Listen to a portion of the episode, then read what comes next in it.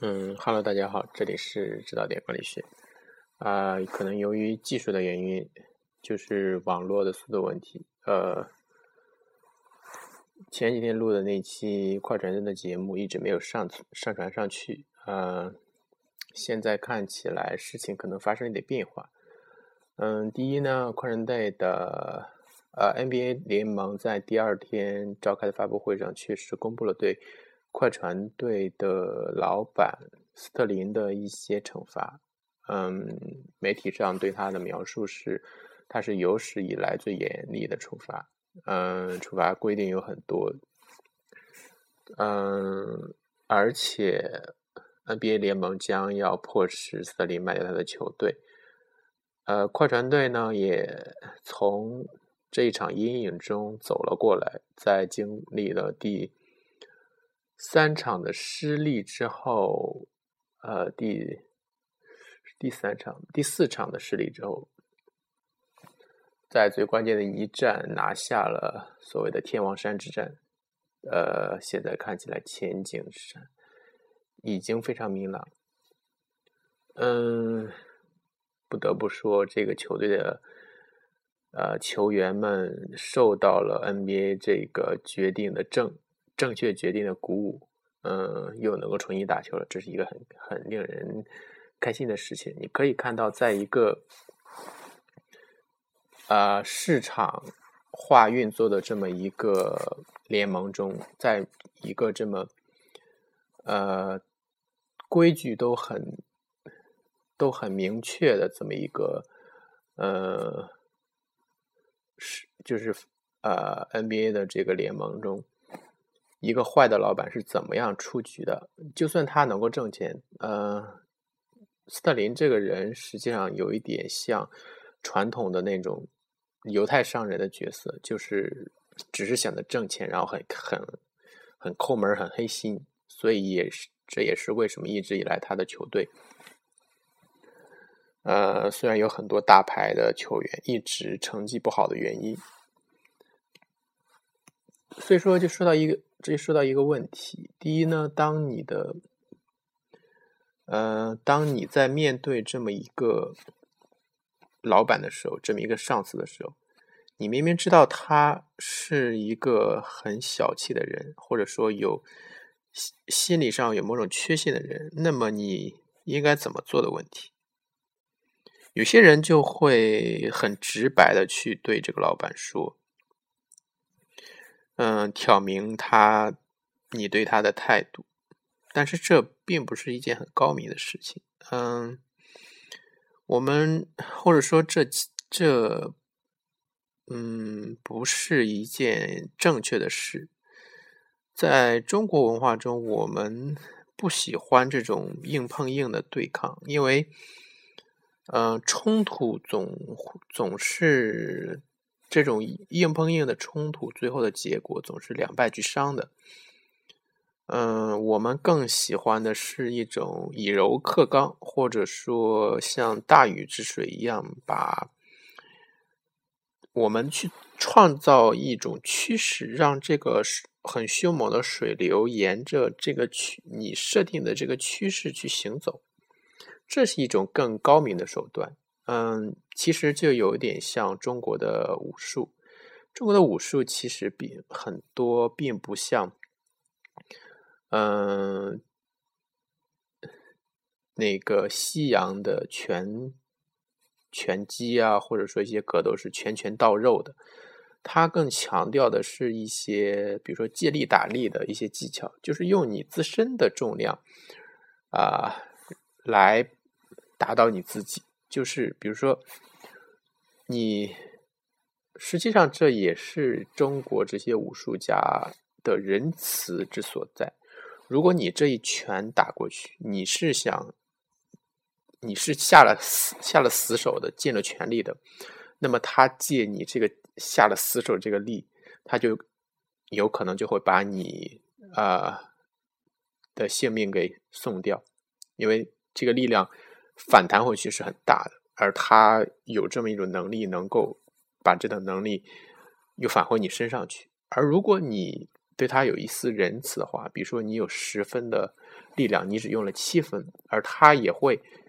借的这个力也只有七分，所以说对你自己也是一种保全。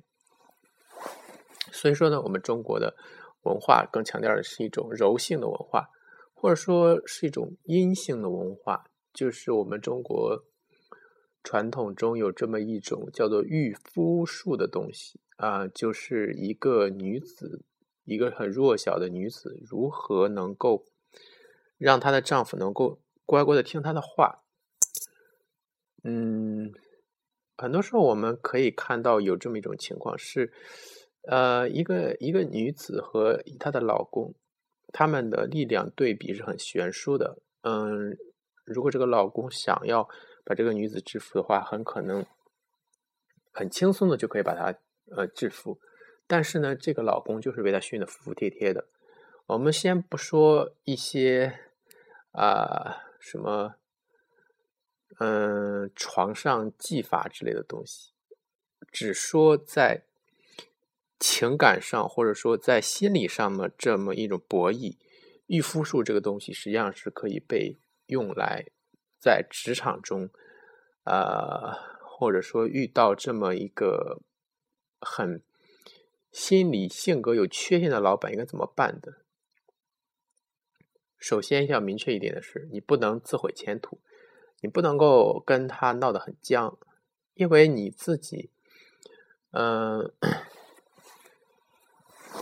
有一个谚语是这么说的：是 如果你被一只驴子踢了一脚，你还会去踢这个驴子一脚吗？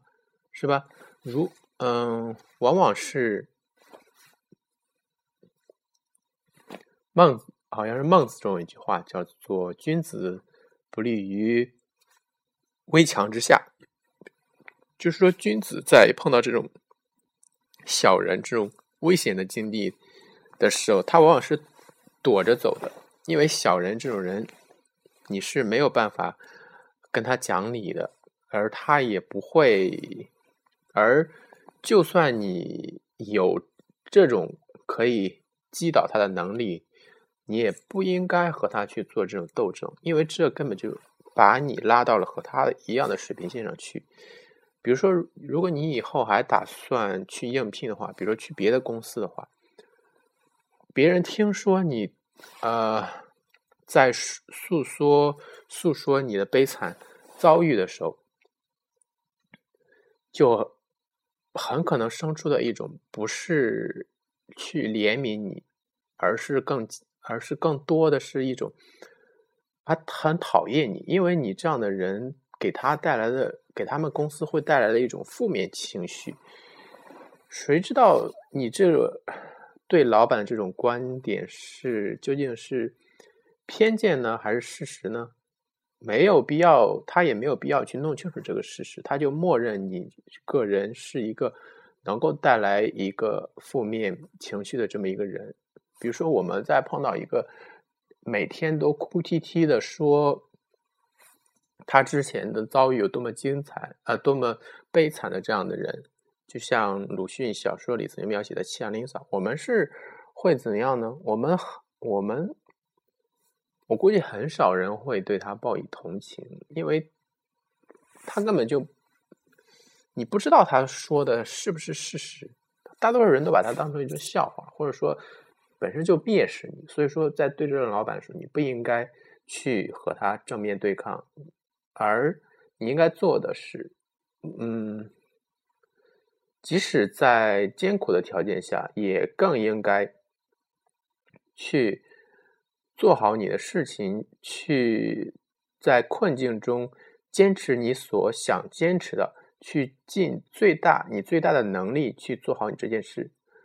呃，而往往你在做这件事的时候，呃，你这个个人的魅力就更会被凸显出来。就像在一个一艘在海上遇到危险的这么一个小船，这么一个船上，一个呃这么具有镇定自若的这么一个领导人，这么一个或者说船员，更能够在这个时候被显现出来。在其他的更远的船上的人能够一眼就看到的，就是你这么一个镇定自若的人，而其他的那些啊四四散奔逃的那些人，他们跟他们可能就根本就不会在乎。所以说，这也有利于你自己未来的职业发展。而从一个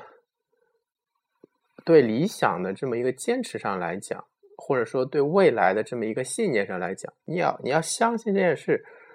呃，那样一个心胸狭窄的老板，如果在一个，嗯，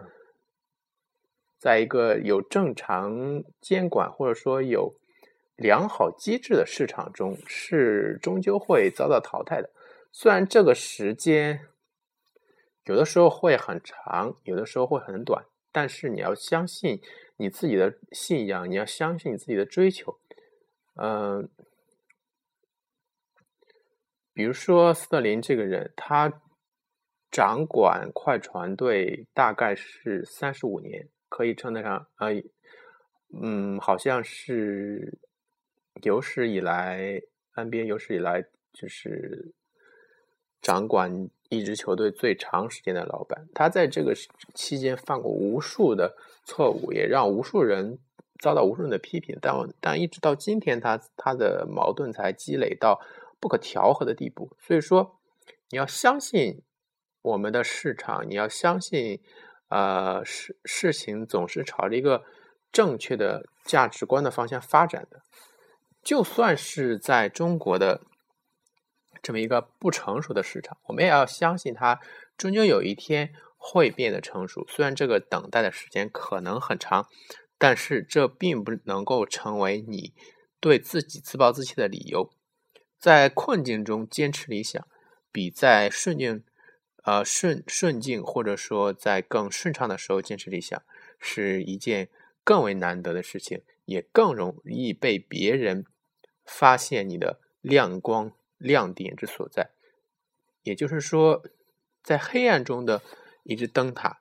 才是更加吸引人的。你在一。到处都是亮如白昼的地方，在每个人都是那么，嗯，那么美好的地方，你个人的价值其实并不容易那么凸显出来。所以，嗯，就就像初妮，为什么荷花是，呃，我们是古代的士大夫那么喜欢荷花？因为荷花在那么一滩污泥中，它能够做到。呃，那么美丽的绽放，更难能可贵的是，它能出淤泥而不染。就是你把它从那一滩污泥里拿出来以后，它还它竟然是那么一个呃冰清玉洁的那么一个状态。就是这很体现了，嗯，古代士大夫的这么一个追求。嗯，古代我们中国。古人喜欢的其他的植物，比呃，比如说四君子啊，就是梅兰竹菊啊，都是有这么一个特征，就是在很艰难困苦的环境下，也会去坚持自己的理想，也会去坚持做自己认为对的事情，所以就格外的引人注目。嗯，OK，今天就说到这里。本期节目播放完毕，支持本电台，请在荔枝 FM 订阅收听。